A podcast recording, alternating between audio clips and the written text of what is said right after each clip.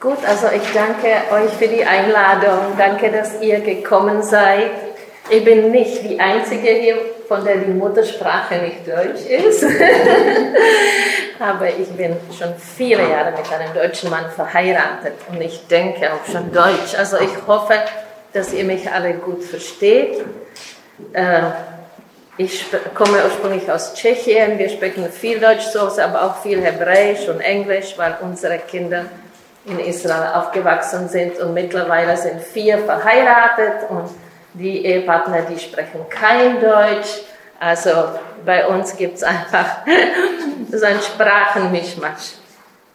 Ich habe vorhin kurz mit der Brigitta gesprochen und da habe ich schon gesehen, dass es noch so viel gibt, was ich euch erzählen sollte und könnte. Und deswegen möchte ich am Schluss auch für Fragen aufmachen. Wir kamen nämlich dazu, dass auch durch die Kinder wir ganz viel gelernt haben, weil sie von der ersten Klasse bis zum Abitur Bibelunterricht haben in Israel und haben einfach schon ganz viel verstanden, was wir uns mit Mühe versuchen anzueignen. Ja, zum Beispiel hat jetzt im Gespräch mit unserer großen Tochter mein Mann gesagt, jetzt habe ich wirklich verstanden, warum David ein Mann war nach dem Herz Gottes, weil er Verantwortung übernommen hat für das, was er getan hat. Und dann hat unsere Tochter gesagt, Papa, das haben wir schon in der Schule gelernt, als wir den David und den Saul verglichen haben. Warum hast du uns das nicht gesagt? Weil das selbstverständlich ist für unsere Kinder, ja. Und das ist das Besondere in Israel. Das ist ein Land der Bibel und das ist das Volk der Bibel. Das sieht man aber nicht auf den ersten Blick. Wenn man da hinkommt, sieht man ganz normale Menschen. Sie sind auch Sünder wie wir aber man merkt, dass da Gott ganz viel reingelegt hat und wir sehen das als Privileg, dass wir da leben dürfen und wir dürfen lernen und das wollen wir weitergeben. Wir leben dort schon 28 Jahre und wir wollen das weitergeben durch Artikel, durch Vorträge, durch Seminare. Jetzt möchte ich bitten, kurz die Webseite zu zeigen. Wir haben vor ein paar Jahren eine Webseite entwickelt, wo man einfach die Sachen verfolgen kann. Da sind auch die ganze Kurzvideos von meinem Mann, die biblische Impulse, die in Fokus Jerusalem gelaufen sind, die kann man dort auch anschauen. Aber jetzt wollte ich euch aufmerksam machen bei den Audios äh, zu dem Thema Frauen auf mein Seminar über Sprüche 31, das Lob der tüchtigen Frau. Äh, und zwar äh, hat mich eigentlich Amy gefragt, ob ich Bücher habe zu dem Thema. Und ich habe noch keine Bücher. Das ist ein riesiges Thema, Frauen in der Bibel. Und ich arbeite daran nicht so lange, aber das Seminar habe ich ausgearbeitet und das kann dort jeder anhören. Und äh, dann habe ich überlegt, was habe ich noch zu dem Thema Frauen in der Bibel gemacht und habe mich erinnert, dass ich so ein fiktives Interview geführt habe mit der Mutter Jesu, mit der Miriam. Und das, äh, da habe ich äh, praktisch aufgrund der Bibel ihr Fragen gestellt. Und das erste war, als ich sie gebeten habe, ob sie, die Maria, ob sie mir auf ein Fragen antworten kann, hat sie gesagt, gerne, aber nenne mich bitte Miriam, weil das ist mein Name und der ist mir wichtig.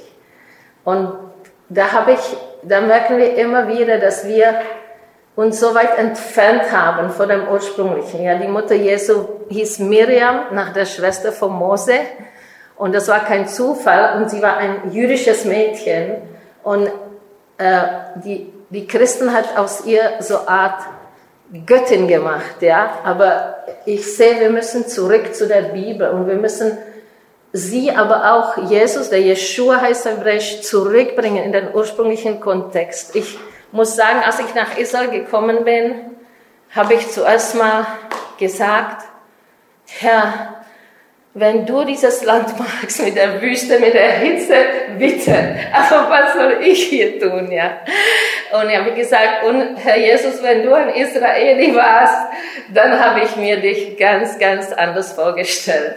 Und das stimmt, wir haben unsere Vorstellungen, stimmt, in unserem Kopf ist Jesus österreichisch oder chinesisch oder tschechisch. Also er ist einfach, ich habe gemerkt, ich muss ihn neu kennenlernen. Er war ein Jude und, und lebte in, in Israel und Und die Natur, die, das war die Natur, das war nicht diese Berge, ja, und es war nicht diese grüne Auen. Und so, ja, also das ist, wie ich sage, ein Privileg, dort zu lernen, zu leben und das alles kennenzulernen. Ich selber bin äh, in einer Kirche aufgewachsen, aber zum persönlichen Glauben kam ich mit 16 Jahren und ab da habe ich dann angefangen, die Bibel zu lesen und äh, bin sehr dankbar, dass ich sie heute auch in der Originalsprache lesen kann, weil ich da viel mehr in die Tiefe gehen kann und ich werde es euch auch nachher zeigen, was man abgewinnen kann, wenn man in, das, in die Originalsprache geht. Was mir noch am Herzen liegt, wenn wir über die Bibel sprechen, das äh, möchte ich auch aufmerksam machen, dass wir Christen etwas unglückliche Bezeichnung haben für den Teil der Bibel, den wir mit dem jüdischen Volk gemeinsam haben, das Alte Testament. Das klingt nämlich wie etwas Veraltetes. Und Jesus, also Jeshua selber, hat es so genannt, wie das bis heute heißt auf Hebräisch, Torah, Propheten und Schriften danach.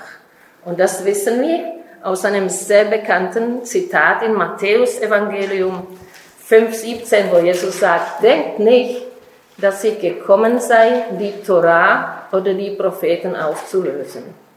Ja, ich sage mit Absicht nicht das Gesetz, es in den Übersetzungen steht vielleicht Gesetz, aber das heißt Torah und so hat das Jesus genannt auch, die Bibel. Und so heißt sie bis heute, Torah, Propheten und Schriften. Ja. Und Jesus war das sehr wichtig zu sagen, dass wir nicht denken sollen, dass er gekommen ist, um das aufzulösen. Also es ist mir auch sehr wie ein Anliegen, dass wir nicht vergessen, dass, äh, dass die Bibel die ganze Bibel ist und äh, als der Herr Jesus so gesprochen hat, gab es ja noch gar nicht das Neue Testament. Stimmt, das ist erst später, später gekommen. Also wir müssen uns beim Bibellesen auch ein bisschen versetzen, äh, manchmal in das Land und in die Zeit und in die Umgegend. Was ich noch sagen wollte, bevor ich anfange mit dem Thema Frauen, dass ich in Israel immer mehr verstehe, dass Gott wirklich unser Vater ist, weil das Wort für Papa ist Abba auf Hebräisch. Und da sagt uns der Apostel Paulus, dass wir Gott Abba nennen dürfen. Ja, das lese ich kurz vor. Auch sehr, sehr bekannter Vers aus Römer 8,15. Denn ihr habt nicht einen Geist der Knechtschaft empfangen, dass ihr euch abermals fürchten müsstet, sondern ihr habt einen Geist der Kindschaft empfangen, durch den wir rufen, Abba, liebe Vater. Ja, und das höre ich einfach um mich herum die ganze Zeit. Aber, aber, aber. Und das ist Papa, ja. Und ich glaube, das ist auch etwas, was wir neu verstehen müssen, dass Gott unser Aber ist, ja. Wobei, das kommen wir noch dazu, wobei wir, es ist ein Aber, den wir fürchten müssen, aber das ist eine, das ist nicht Angst, das ist nicht der Geist der Knechtschaft, das ist etwas anderes, das ist einfach eine Ehrfurcht das ist ein Aber, den wir ehren sollen, aber es ist ganz anders. Es ist nicht, deswegen ist mir auch so wichtig, dass wir das Wort Torah als Torah übersetzen, nicht als Gesetz, weil das gibt uns auch so ein falsches Bild von Gott. Wenn wir immer Gesetz lesen, dann stellen wir uns Gott wie so ein Polizist oder so, wie wenn wir diese Knechte wären. Aber die Bibel sagt, nein, nein, wir haben nicht diesen Geist der Knechtschaft, ja. Wir sind Kinder, er ist unser Vater, er ist unser Papa. Und ich sage ja, da, das ist einfach, äh, ja, wir haben einfach in der christlichen Tradition manches falsch äh, auch übersetzt, würde ich sagen, ja. Aber das ist ein anderer Vortrag über das Wort Torah, den mache ich heute nicht. Gut. Äh, ich wollte sagen, dass dieser Papa, der Abba, einfach ein Aber ist, der wirklich gut zuhört und dass äh, er möchte, dass wir äh, unser Herz bei ihm ausschütten. Das ist etwas, was mir sehr wichtig ist in meinem Glaubensleben und das freut mich so, dass es im Psalm 62,9 so ausdrücklich heißt, vertraut auf ihn alle Zeit, schüttet euer Herz vor ihm aus. Und das ist etwas, was mir sehr hilft, in meinem Leben zu Abba zu gehen, um mein Herz auszuschütten Und das ist noch nicht auf dem Blatt, das ist jetzt die, die Verse, da kommen wir bald zu den Versen auf dem Blatt, wenn man sich notieren will. Dieser Vers ist Psalm 62, Vers 9. Vertraut auf ihn alle Zeit, schüttet euer Herz vor ihm aus. Gott ist unsere Zuflucht. Und das hat mich eigentlich dazu gebracht, mich mit dem Thema Frauen in der Bibel zu beschäftigen, weil ich einmal in so eine Situation gekommen hat, man würde es vielleicht heute sagen, stressig. Es war eine schwierige Situation mit einem Kind, das chronisch krank ist und äh, es war einfach schwer, die Situation zu bewältigen und es war noch so, dass mein Mann gerade auf dem Weg zu einem Vortrag war und ich habe ihn angerufen, du musst zurückkommen. Es war einfach eine total stressige Situation und ich habe mich danach einfach so gefühlt, wie wenn ich ein Versager wäre und wenn ich einfach keinen Wert hätte oder äh, und bin zu Gott gegangen und habe ihm mein Herz ausgeschüttet, habe gesagt, Herr, du musst mich irgendwie ermutigen. Ich, ich, ich kann einfach nicht mehr. Und ich habe natürlich, ich hatte die Bibel bei mir und ich habe sie einfach so aufgemacht. Das mache ich nicht oft, aber damals habe ich sie einfach so aufgemacht und da war der Lob der tüchtigen Frau. Ja. Und das hat mich äh, das war für mich wie eine Offenbarung, dass Gott mich ganz anders sieht, als ich mich fühle. Ich habe verstanden, dass, und das möchte ich euch gerne weitergeben, dass Gott uns anders sieht, als wir es denken oder als wir uns fühlen. Ja, und er hat mir durch diesen Text eine tüchtige Frau, wer findet sie, ihr Wert ist viel mehr als wertvolle Perlen. Er hat mir dadurch gesagt, zum einen, du bist tapfer und du hast die Situation bewältigt. Du hast zwar das Gefühl, dass du das nicht bewältigt hast, aber du hast das bewältigt und du bist tapfer und tüchtig. Und außerdem hat mir gesagt, und du hast in meinen Augen einen großen Wert. Weil ich fühlte mich auch so Art wertlos oder nicht geschätzt oder wie soll ich sagen. Und was mir, und das hat mich dazu gebracht, mit, mit diesem Text aus Sprüche 31 zu beschäftigen. Und dann habe ich eine Erklärung gehört von einer jüdischen Frau, dass im Orient, das kennt ihr wahrscheinlich und das ist bis heute teilweise so, äh, gibt es einen Brautpreis. Und auch im Hebräisch steht da nicht Wert, eigentlich wörtlich steht da Kaufpreis. Ihr Kaufpreis ist viel mehr als wertvolle Perlen. Ja? Im Orient bestimmt der Vater diesen Preis, der der Bräutigam bezahlen muss und das ist so eine Art Rente dann für die Frau, die bleibt beim Vater und wenn der, sagen wir in einem Fall, dass sie verwitwet wird oder der Mann sie verlässt, darf sie zurück zum Vater kommen und dort hat sie praktisch diese Rente, diesen Brautpreis, der der Bräutigam bezahlt hat. Und das hat, da habe ich es verstanden, da geht es wirklich um den Wert in den Augen des Vaters, in den Augen des Abba. Also nicht um den Wert in, des Augen, in der Augen des, des Mannes, sondern des Vaters. Und das möchte ich euch mitgeben. Also wenn jemand interessiert ist, den ganzen Text von Sprüche 31 durchzugehen, Schritt für Schritt, dann ist es auf der Webseite. Das werde ich heute nicht machen. Aber es war mir wichtig, euch diesen Anfang zu erzählen und wie ich dann dazu kam, mich mit dem Thema Frauen in der Bibel zu beschäftigen und dass es mir klar geworden ist, dass ja, Gott hat mich als Frau geschaffen und er hat sich etwas dabei gedacht und er möchte mich auch als Frau gebrauchen. Und ich, äh, wenn jemand mich fragt, was soll ich für dich beten, dann möchte ich, dass er für mich betet, dass ich in den ganzen Positionen, die Gott mir gegeben hat, als Frau, als Ehefrau, als Mutter, als Tochter, als Schwester, als Tante, dass er mich zu dem macht, was ich sein soll für ihn. Ja. Und da hat mich noch ein anderer Text sehr angesprochen. Das ist immer noch nicht auf dem Blatt. Und zwar über, über die Deborah. Die Prophetin Deborah, das ist im Richterbuch, in Kapitel 4, die äh, sagt über sich selbst, in dem Lied, was sie singt mit Barak, sie sagt über sich selbst, das ist im Kapitel 5, Vers 7, ich stand auf, Deborah, eine Mutter in Israel. Ja. Und das äh, war auch so eine Situation, wo ich Gott gefragt habe, Gott, was, was ist eigentlich meine Aufgabe? Was möchtest du wirklich von mir? Wo, auf was soll ich mich konzentrieren? Und da hat er mich aufmerksam gemacht darauf, auf die Deborah, die über sich sagt, eine, ich bin eine Mutter in Israel. Und da natürlich äh, meint man da nicht nur die Mutter von den leiblichen Kindern, sondern sie war die Mutter von vielen. Und so habe ich verstanden, dass es meine Aufgabe ist, für andere Menschen Mutter zu sein. Jetzt, was ich noch äh, sagen möchte, was sehr interessant ist bei der Deborah, äh, wenn sie, wie sie von der Bibel selbst vorgestellt wird. Also in den Übersetzungen, zum Beispiel in Martin Luther im vierten Kapitel vom Richterbuch steht, zu der Zeit war Richterin in Israel die Prophetin Deborah, die Frau Lapidos. Und ich habe geguckt, was da genau auf Hebräisch steht.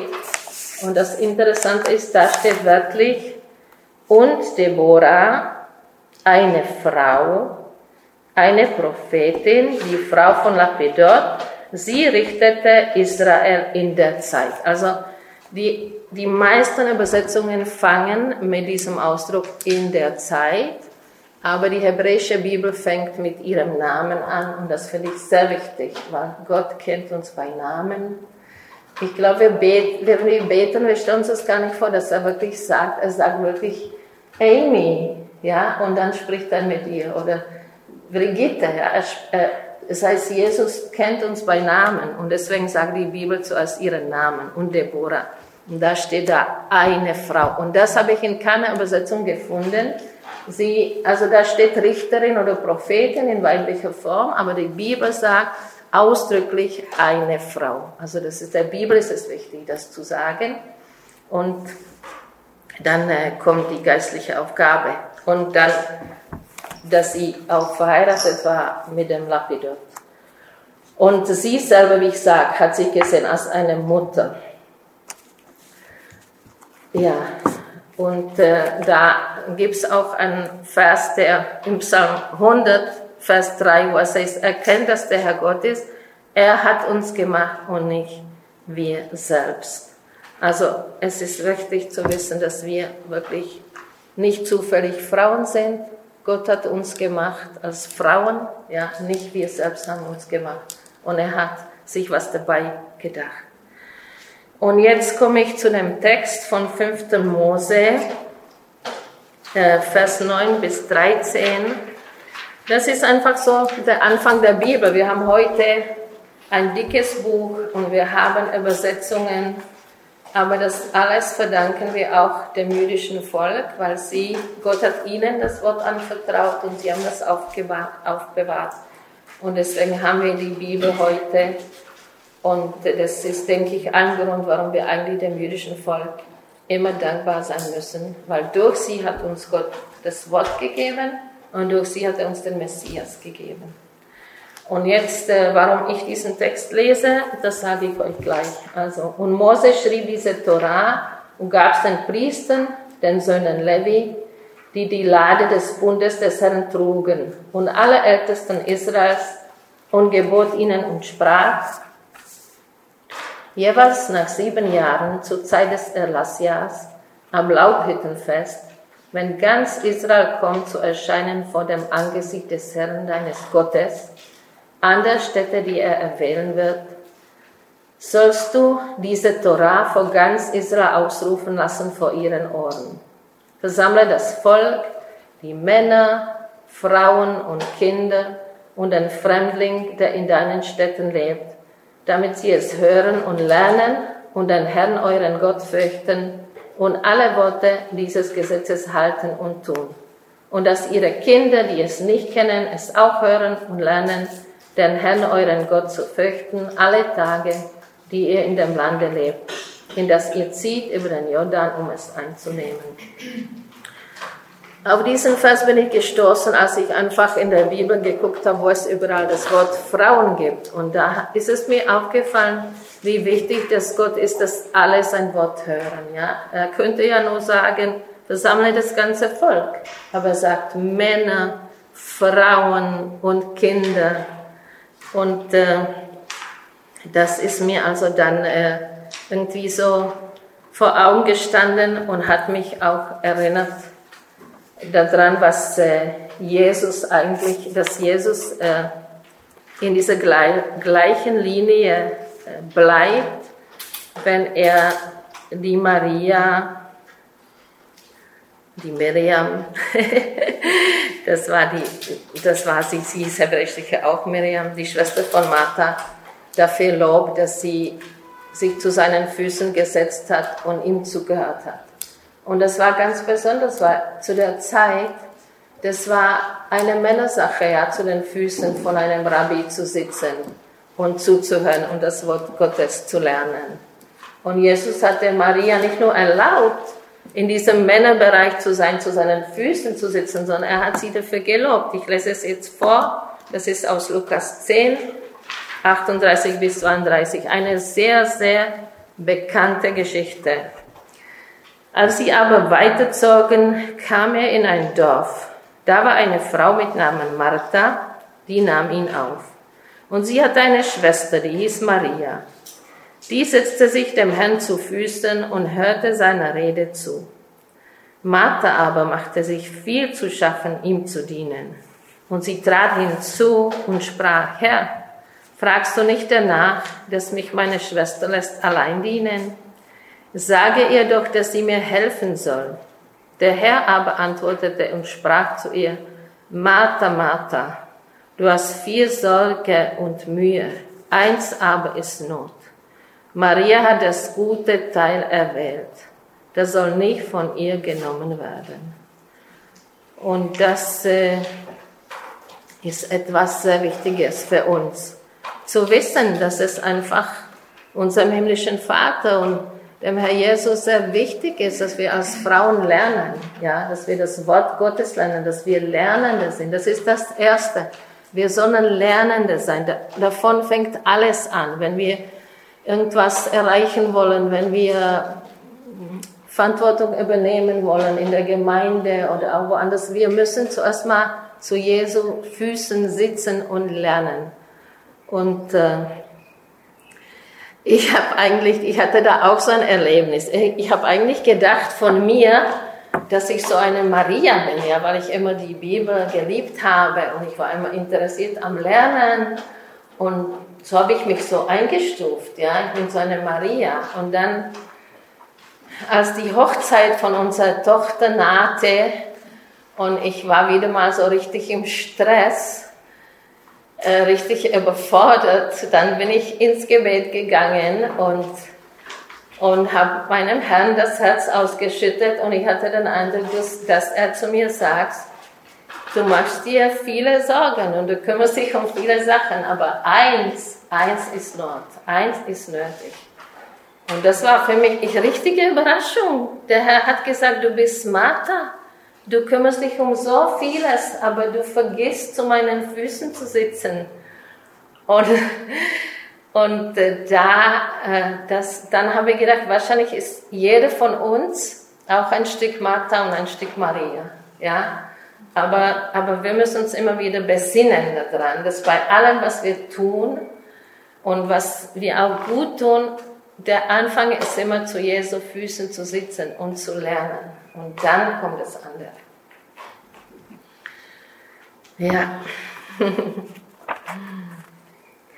Und äh, jetzt wollte ich noch zurück kurz äh, zu dem Vers aus dem Buch Mose, weil da Gott ganz klar sagt, dass er möchte, damit alle das Wort hören, damit sie ihn fürchten, damit sie lernen, ihn zu fürchten.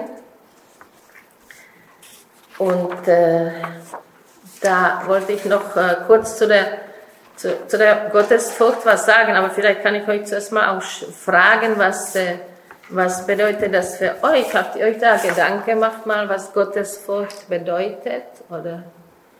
Äh. Es gibt zwei Frauen in der Bibel, über die ausdrücklich gesagt wird, dass sie gottesfürchtig waren. Weiß jemand, welche das sind? Wie bitte? Wer?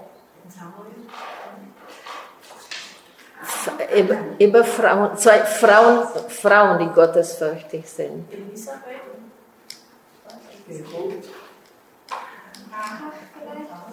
Also ich habe es gefunden bei den zwei Hebammen, bei der Schifra und Pua. Ja? Da steht, es waren gottesfürchtige Frauen und deswegen haben sie nicht die Babys umgebracht, wie der Pharao das wollte, sondern haben sie leben lassen.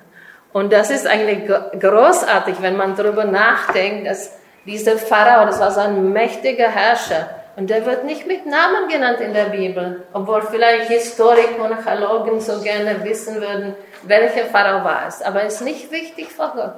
Die Hebammen, die sind wichtig, die zwei Frauen, Schifra und Poa, die gottesfürchtig waren und eigentlich riskiert haben, ja. Sie haben viel riskiert, weil sie sich widersetzt haben. Und das ist Gottes Furcht, wenn man Gott gehorcht, mehr als den Menschen. Und wenn man die Angst überwindet. Also ich denke, eine tüchtige Frau ist, oder das ist nicht eine Frau, die nie Angst hat oder alles perfekt macht. Das ist eine Frau, die überwindet, die überwindet. Und da steht auch am Schluss eine äh, gottesfürchtige Frau, die soll man loben oder die soll gelobt werden in dem, in dem Sprüche 31, ja. Äh, also das ist, das ist äh, die, diese Furcht Gottes. Ich, ich bin da auch noch nicht fertig, ja. Ich lerne da auch, aber das ist etwas, was, äh, was uns Richtung gibt in unseren Entscheidungen. Das in unseren Entscheidungen, ja. Da habe ich dazu auch noch ein paar Verse. Äh, zu der Furcht Gottes. Zum Beispiel ist auch wieder sehr bekannte Verse, Psalm 111, Vers 10. Die Furcht des Herrn ist der Weisheit Anfang. Klug sind alle, die danach tun. Für die, die Hebräisch sprechen, lese ich es kurz auf Hebräisch. Rashid Chochma Irat Adonai. Sechel Tov Lechol Osehem. Ja, also das ist der Anfang der Weisheit das ist das Bereshit, das ist eigentlich das Rashid, Anfang der Weisheit ist die Furcht Gottes. Und Sechel Tov ist es ein gutes, äh, äh, ja, man ist es klug. Ein, äh, das ist aber, da kommt das Wort gut, Tov vor, das werde ich, darüber werde ich noch reden. Das Wort gut ist in der Bibel auch sehr, sehr wichtig, kommt auch schon in der Schöpfung vor und heißt auf Hebräisch so viel wie perfekt oder vollkommen, weil Gott sagt ja, was er geschaffen hat, war gut, ja. Und wenn hier kommt, das ist Sechel Tov, das heißt, das ist ein guter, Sechel ist eigentlich das Gehirn oder einfach, äh, wie soll ich sagen, Sinn oder, ja, also die Weisheit, die, die Furcht Gottes, das ist das Beste, äh, wie soll ich sagen, hilft mir.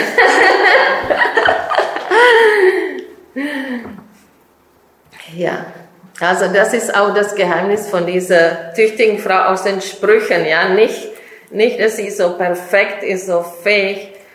Ich muss sagen, dass äh, dieses, äh, dieses Vorbild hat mich früher eigentlich eher ein bisschen geärgert, ja, weil die Frau so perfekt ist in den Sprüchen 31 und, und äh, dann habe ich mich damit beschäftigt und habe gemerkt, dass sie aus, eigentlich aus Gottes Kraft lebt und nicht aus ihrer eigenen das hat mich mit ihr versöhnt. Und dann bin ich immer tiefer gegangen und habe da noch viel, viel, viel entdeckt. Warum das wichtig ist zu dem Thema Frauen in der Bibel, das ist ein ganz zentraler Text in Israel oder im Judentum, Sprüche 31 von Vers 10. Äh, das ist ein Text, wo man sieht, dass er als Lied aufgebaut ist und äh, das wird auch als Lied gesungen. Im jüdischen Volk ist es ein Teil der Schabbat-Liturgie, wenn sich die, die jüdischen Familien treffen am Freitagabend, wo der Schabbat anfängt. Heute haben wir eigentlich den Ruhetag nach der Bibel, den Schabbat. Aber der fängt schon am Freitagabend an. Ja, das haben wir auch. Also ich habe das erst in Israel begriffen und ich finde das sehr, sehr schön. Und da treffen sich die Familien und haben so eine Art Liturgie, regelmäßige Gebete und da singt auch der Ehemann jedes Mal dieses Lob der tüchtigen Frau, seiner Frau, ja.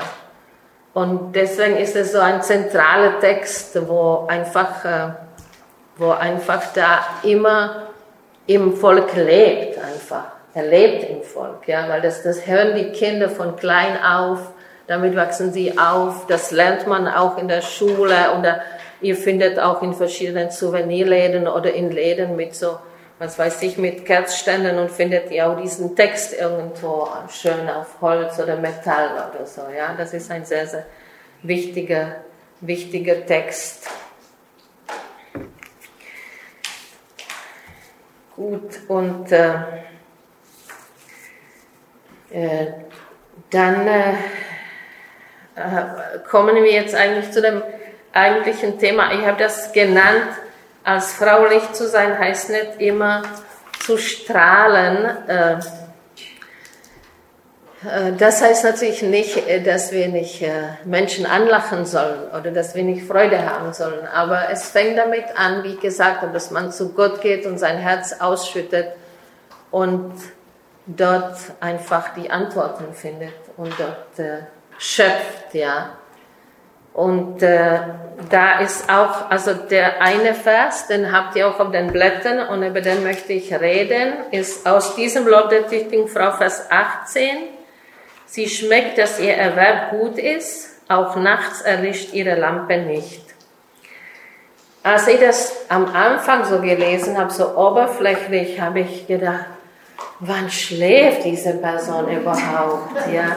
Sie, da heißt, sie steht vor allen anderen auf und gibt sie Anweisungen ihren Mägden und ihre Lampe geht nicht in der Nacht aus, ja, und aber dann habe ich mich an Chanukka, das ist ein jüdisches Fest im Winter, das heißt auch Lichterfest, habe ich mich ein bisschen mit dem Termin Ner, das ist das hebräische Wort, das hier auch vorkommt, beschäftigt. Das Wort heißt entweder Kerze oder Lampe oder Leuchte.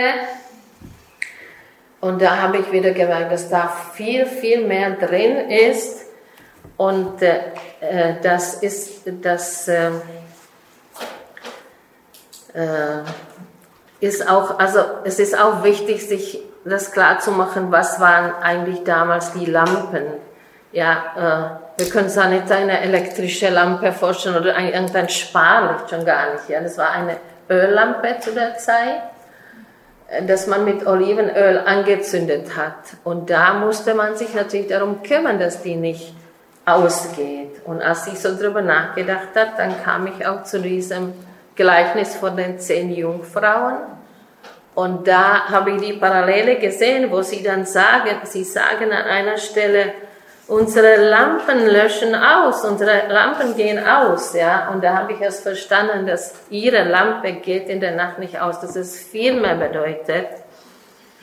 Und jetzt möchte ich euch zuerst mal diesen Vers in verschiedenen Übersetzungen vorlesen. Äh, also ich glaube, ich hatte das hier. Vielleicht Okay, ja, ja, das kommt. Ja, das kommt. Okay, also jetzt bleibe ich noch zuerst mal bei dem Olivenöl. Äh, bei dem Olivenöl, da habe ich einen sehr schönen Zitat von einem Rabbi Aaron Goldscheider gefunden über die Olive. Äh, das äh, war in einem Artikel, wo es auch um Chanukka ging, weil da der Ursprung von diesem Fest ist eine Geschichte, wo nach der Erneuerung des Tempels die Menorah, der siebenarmige wieder angezündet werden sollte und den zündet man auch mit Olivenöl, mit gereinigtem Olivenöl an. Und jetzt schreibt er etwas zu der Olive und das fand ich sehr, sehr interessant. Obwohl die Olive eine kleine, unauffällige Frucht ist, das Äußerliche täuscht. In der Olive ist so viel mehr verborgen als wir mit dem bloßen Auge sehen können. In der Frucht drin ist Öl, das einen ganzen Raum erleuchten kann. Die Olive scheint ein kleiner Bestandteil von einem Essen, aber wenn sie in Öl verwandelt wird, dann enthält diese einfache Frucht Licht. Ja.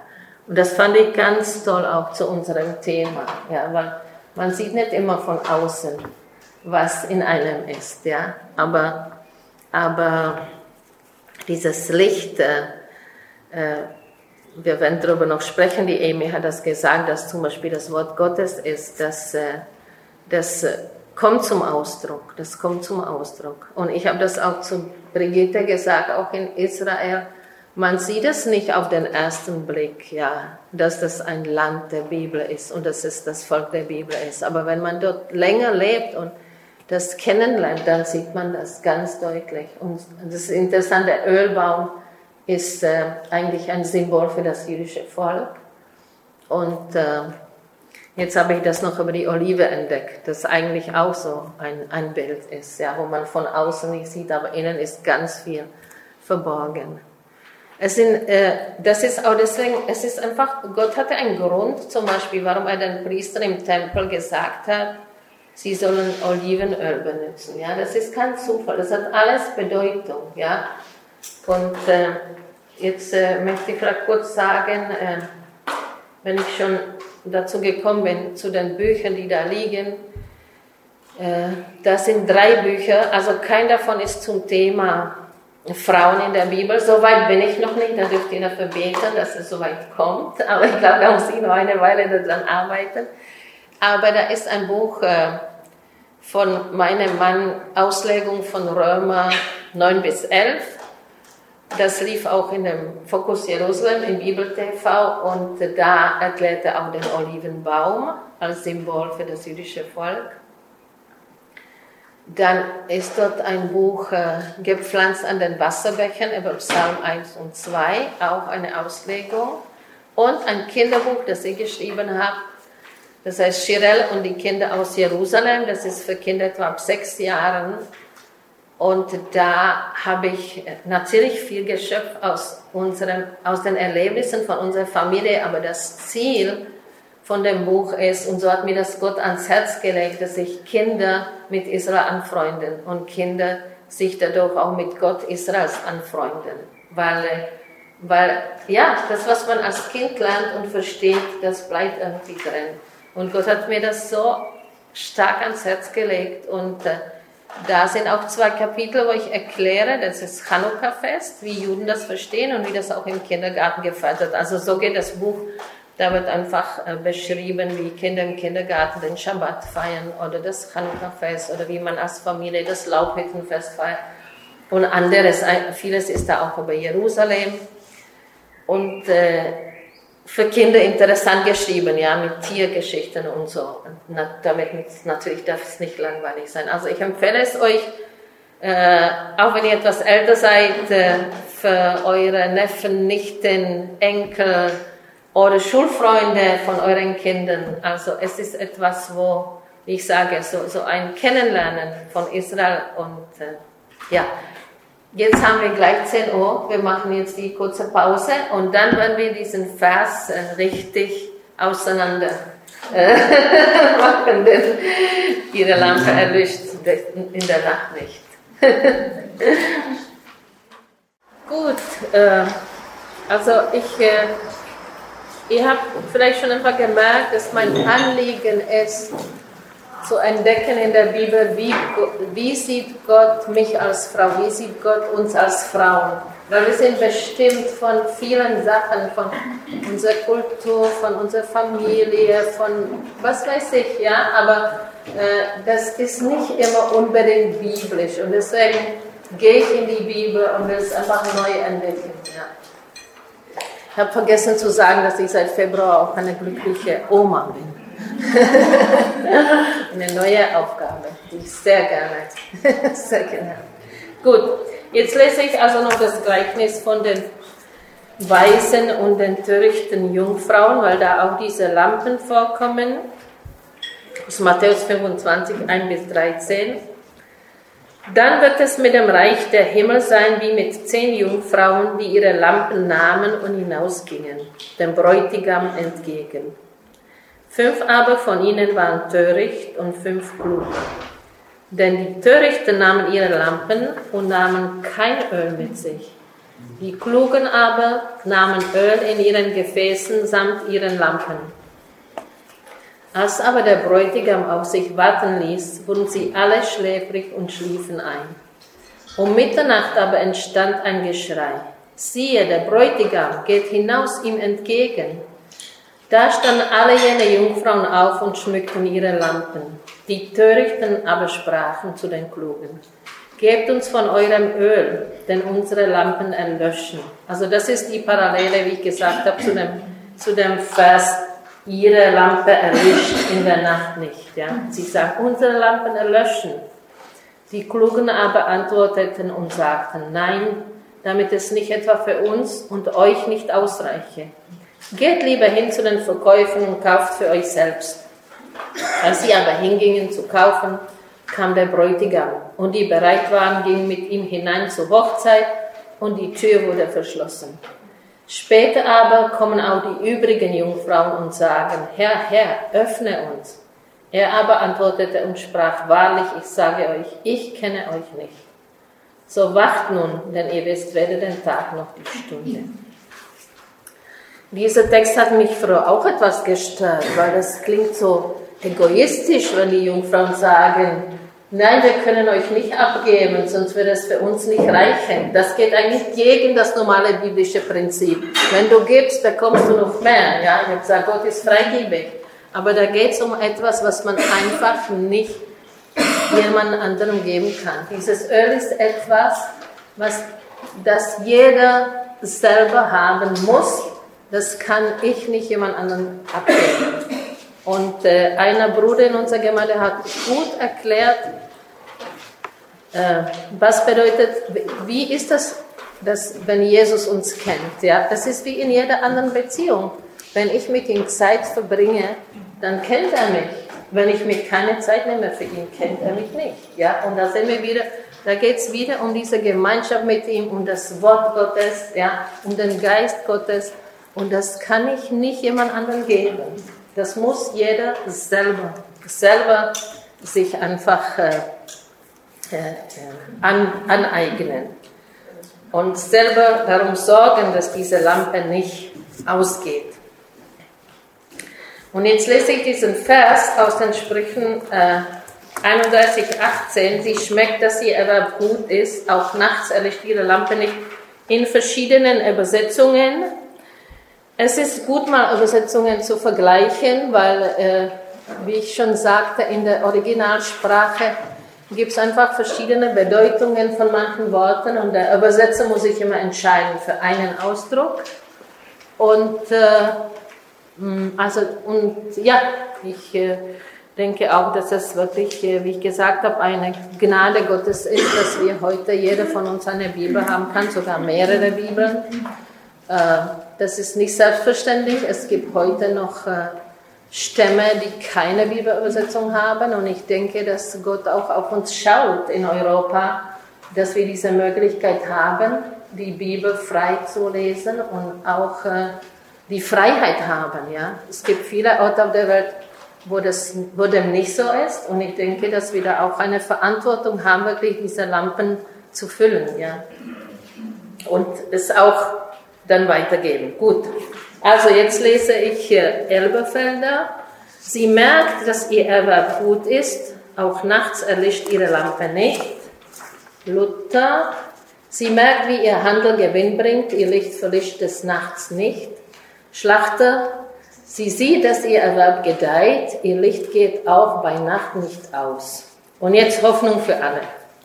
Sie merkt, dass ihr Fleiß Gewinn bringt. Beim Licht der Lampe arbeitet sie bis spät in die Nacht. Da merkt ihr, das ist eigentlich mehr schon eine Auslegung. Das ist eine Auslegung, nicht mehr als Übersetzung, ja. Und das ist, wie man das beim, auf den ersten Blick so oberflächlich liest. So könnte man das verstehen. Aber wie ich gesagt habe, da gibt es noch eine tiefere Bedeutung. Und das wollen wir uns jetzt anschauen. Also ähm, der erste Ausdruck, den wir da sehen, äh, der übersetzt wird, sie sieht oder sie merkt, heißt auf Hebräisch, sie schmeckt. Und das ist mir schon aufgefallen.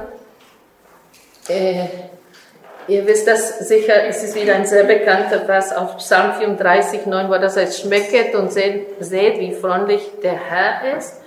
Und da habe ich darüber so nachgedacht, dass dieses Wort schmecken, das ist viel, wie soll ich sagen, äh, im, im Unterschied zu sehen oder merken, ist es etwas, was man richtig spürt. Stimmt? Geschmack ist etwas, was man richtig spürt. Und Gott hat uns wirklich diese Sinne gegeben, damit wir auch schmecken können. Wir haben das jetzt geschmeckt, wie gut der Herr ist, ja, und dann, was für eine Fülle von Kuchen. Und er hat uns die Augen gegeben, die Ohren, die Nase, den Geschmack, das, das Fühlen, damit wir wirklich auch mit allen Sinnen aufnehmen können, dass er gut ist. Und auch so steht das, dieses Wort steht auch in dem Lob der tüchtigen Frau, sie schmeckt. Also das, das ist so zum Greifen, ja, dass sie das merkt richtig, also dass das, das, was sie tut, gut ist.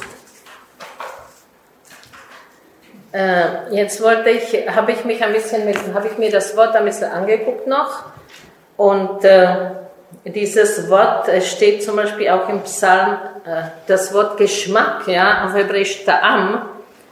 Äh, ah, hier gibt es ein paar Hebräisch-Kenner. Also das heißt auf Hebräisch ist es Ta'amu, Ta'ama, Ta'ama Kitov Sachra.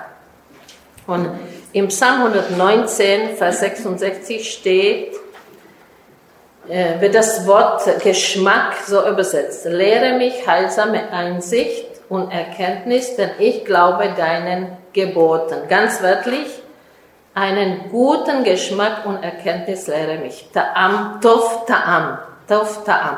Also wieder haben wir das Wort gut dort, das haben wir schon gesagt, das ist in der Bibel sehr wichtig. Und da sehen wir, das gibt es ein, ein gut, gutes Geschmack. Der Geschmack ist der oder das? Ja der, ein, gut, ein guter Geschmack äh, von Gott, ja. Das ist sehr interessant, das ist mir früher nie aufgefallen. Äh, ich habe das immer beurteilt, ob jemand einen guten Geschmack hat oder nicht, ja. Aber die Bibel lehrt uns, dass es ein, ein Geschmack gibt, der, der Gott lehrt. Lehre mich einen guten Geschmack, Herr, ja. Bitte, äh, bitte der Psalmist. Und äh, der eine Geschichte auch, mit der ich mich noch näher beschäftigen möchte, äh, von der biblischen Abigail. Über die sagt der König David, Baruch Tamech, also gesegnet sei dein Geschmack, wörtlich. Und in den Übersetzungen wird so gesagt, gepriesen sei der Herr und gepriesen sei deine Klugheit oder sei dein Feingefühl. Und gepriesen seist du, dass du mich heute davon zurückgehalten hast, in Blutschuld zu geraten und mit mir, mir mit meiner eigenen Hand zu helfen. Also der David ist da richtig froh, dass die Abigail ihn abgehalten hat von Blutschuld.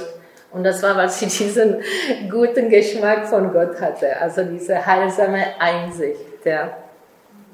Und ich merke immer wieder auch in der Bibel an den biblischen Frauen, ob das jetzt die Schifraun Poas ist die Hebammen oder die Abigail oder die Miriam, die Schwester von Mose, als sie das Baby äh, praktisch gerettet hat, dass es nicht darum geht, immer, immer mehr und mehr und mehr zu machen, sondern im richtigen Moment das Richtige zu machen. Das ist in der Bibel so entscheidend. Im richtigen Moment das Richtige zu machen. Und das hat die Abigail gemacht, weil sie diesen guten Geschmack von Gott hatte. Ja. Ja, also wir können schon daraus erspüren, dass es bei einer gottesfürchtigen Frau um einen gottesgefälligen Erwerb geht, ja, in diesem Vers. Sie merkt, dass ihr Erwerb oder gut ist, ja. Ähm, es, es kann natürlich ein Business sein, ja, das Wort, das, man kann das Wort mit Handel übersetzen, weil in dem Kapitel 31 von Sprüchen kommt auch das Wort über die Handelsschiffe und da ist der gleiche Ausdruck, aber es ist mehr. Das ist einfach, es kann auch einfach das sein, womit sich die Frau beschäftigt.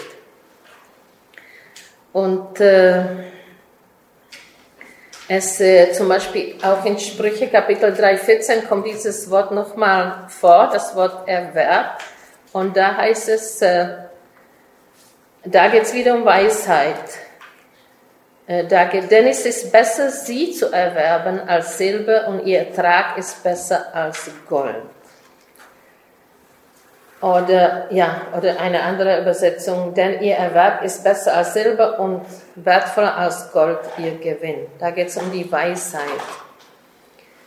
Also Erwerb kann auch wieder etwas sein, wo tiefer geht. Und habe ich gedacht, für uns auch äh, sich zu fragen, ob die Beschäftigung oder das, wo wir investieren, ob das wirklich nach Gottes Geschmack ist. Ob Gott sagen, Gott sagen würde, das ist gut, das ist gut, ja. Und äh, aufgrund von einem Vers, wo es äh, um den Vertrag geht mit dem Hammer, wo, das, wo er sagt zu den Israeliten, bleibt bei uns wohnen und das Land soll offen für euch liegen, bleibt Verkehr darin. Das Wort Verkehr darin ist das gleiche. Äh, sagen sie, das kann auch das, dieses ganzheitliche Benehmen sein, also der Verkehr von der Frau. Ja? Sie merkt, dass ihr Verkehr gut ist. Und äh, jetzt wollen wir uns noch das äh, Wort Nacht angucken, weil da heißt es ja, ihre Lamp Lampe erlischt nicht in der Nacht. Sie merkt, dass ihr Erwerb oder ihr Handel oder ihr Verkehr gut ist und ihre Lampe erlischt nicht in der Nacht. Äh, es ist so, in dem hebräischen Text heißt es erstmal, erlischt nicht ihre Lampe in der Nacht. In der Nacht, erlischt nicht in der Nacht ihre Lampe jetzt. Äh, also, hm, ich habe schon gesagt, dass die Priester im Tempel die Aufgabe hatten, dafür zu sorgen, dass die Menorah, der siebenarmige Leuchter, von Abend bis Morgen brennt. Ja, das war auch so eine Lampe. Und das lese ich kurz vor aus 2. Mose 27, 20 bis 21. Du nun gebiete den Söhnen Israels, dass sie dir reines Öl aus zerstoßenen Oliven für den Leuchter bringen, damit man beständig eine Lampe, und da wird dieses gleiche Wort, Ner, Lampe, Leuchte oder Kerze, darauf setzen kann. Im Zelt der Begegnung, außerhalb des Vorhangs, der vor dem Zeugnis ist, sollen Aaron und seine Söhne sie herrichten, vom Abend bis zum Morgen vor dem Herrn das ist bei den Söhnen ist das eine ewige Ordnung. Also dieses Thema, eine Lampe, die von Abend bis Morgen brennt, die in der, im Dunkeln an ist, ja, das ist ein biblisches Thema von Anfang an.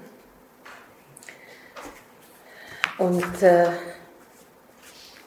äh, auf Hebräisch heißt das dieses Bestätige, dieses, dass die Lampe bestätigt brennen soll, heißt Ner Tamid. Und das ist ein Ausdruck, den äh, die Juden bis heute gebrauchen und in den Synagogen haben sie einfach eine Lampe, die so heißt Nertami, die soll daran erinnern, dass im Tempel immer diese Leuchte an war mit dem Olivenöl.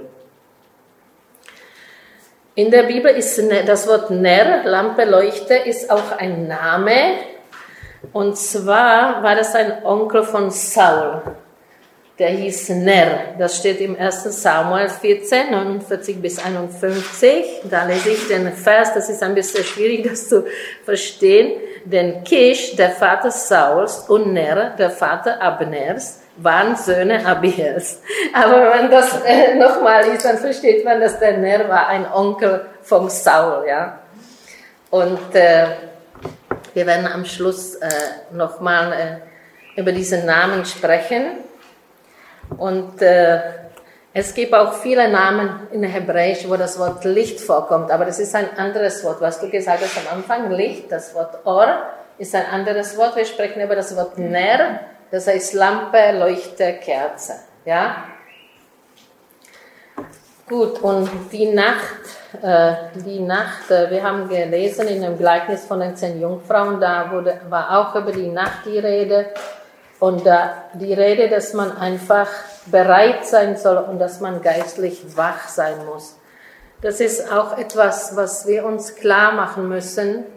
Die Bibel sagt uns, dass wir eigentlich in einem geistlichen Kampf stehen, ja, und dass wir nicht schlafen sollen, also geistlich. Es ist manchmal schwierig, manchmal würde man sagen, oh, jetzt will ich einfach in den Urlaub, ich will in den Urlaub und ich will auch äh, überhaupt insgesamt in den Urlaub, nicht um nichts kümmern. Aber das geht nicht, äh, im geistlichen Bereich. Ja, wir müssen immer wachsam sein, immer in der Nacht, im Urlaub, weil wenn wir nicht wachsam sind, dann, dann passiert irgendwas einfach. Ja, und wir müssen immer in dieser Verbindung sein mit, mit dem Herrn und die Lampe muss immer mit Öl gefüllt sein. Und dann wollte ich noch, ah, jetzt habe ich noch ein Vers gefunden, wo auch, wo auch über die Hochzeitrede ist und auch darüber, dass es eigentlich ein Gericht Gottes ist, wenn das Licht der Lampe weggenommen wird. Das steht in Jeremia 25, 8 bis 10.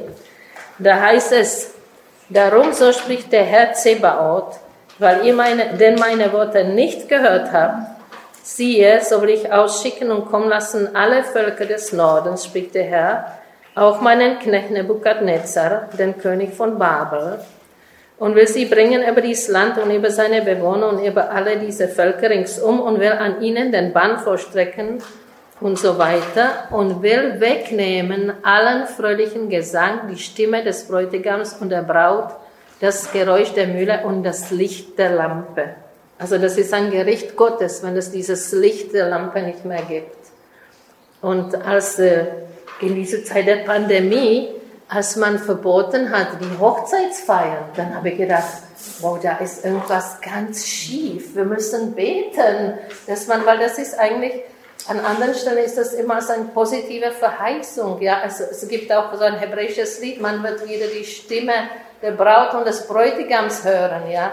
Und wenn das nicht mehr ist, das ist ein Gericht Gottes eigentlich. Und haben gesagt, wir müssen beten, dass Gott vergibt und dass es wieder dieses, diese fröhliche Stimmen gibt. Und auch das Gleichnis von den Jungfrauen, da geht es auch um eine Hochzeit. Das ist in der Bibel immer so ein fröhliches Bild.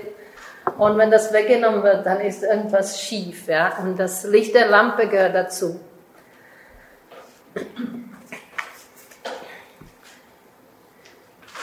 Und jetzt habe ich also dieses Wort Ner noch weiter verfolgt und habe gesehen, dass der König David und auch Prophet Gottes sagt, und es wird in, zwei Stunden in der Bibel berichtet, in 2 äh, Samuel 22, 29 und im Psalm 18, er sagt, ja, du bist meine Leuchte, Herr, und der Herr erhält meine Finsternis. Also da haben wir wieder das Bild von der Leuchte, das Wort Ner das die Finsternis erhält.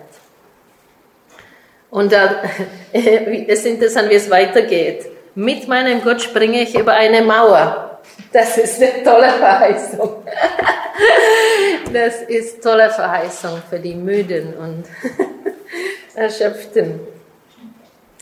Also die echte Lampe, die Kerze oder die echte Leuchte, das ist also der Herr selbst.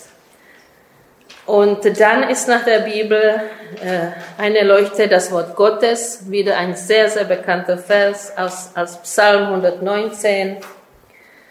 Alle kennen ihn. Eine Leuchte für meinen Fuß ist dein Wort, ein Licht für meinen Pfad. Also das kommt wieder dieses Wort Ner, das gleiche Wort, ja. Das ist also das Wort Gottes. Das ist der Herr selbst, das ist sein Wort.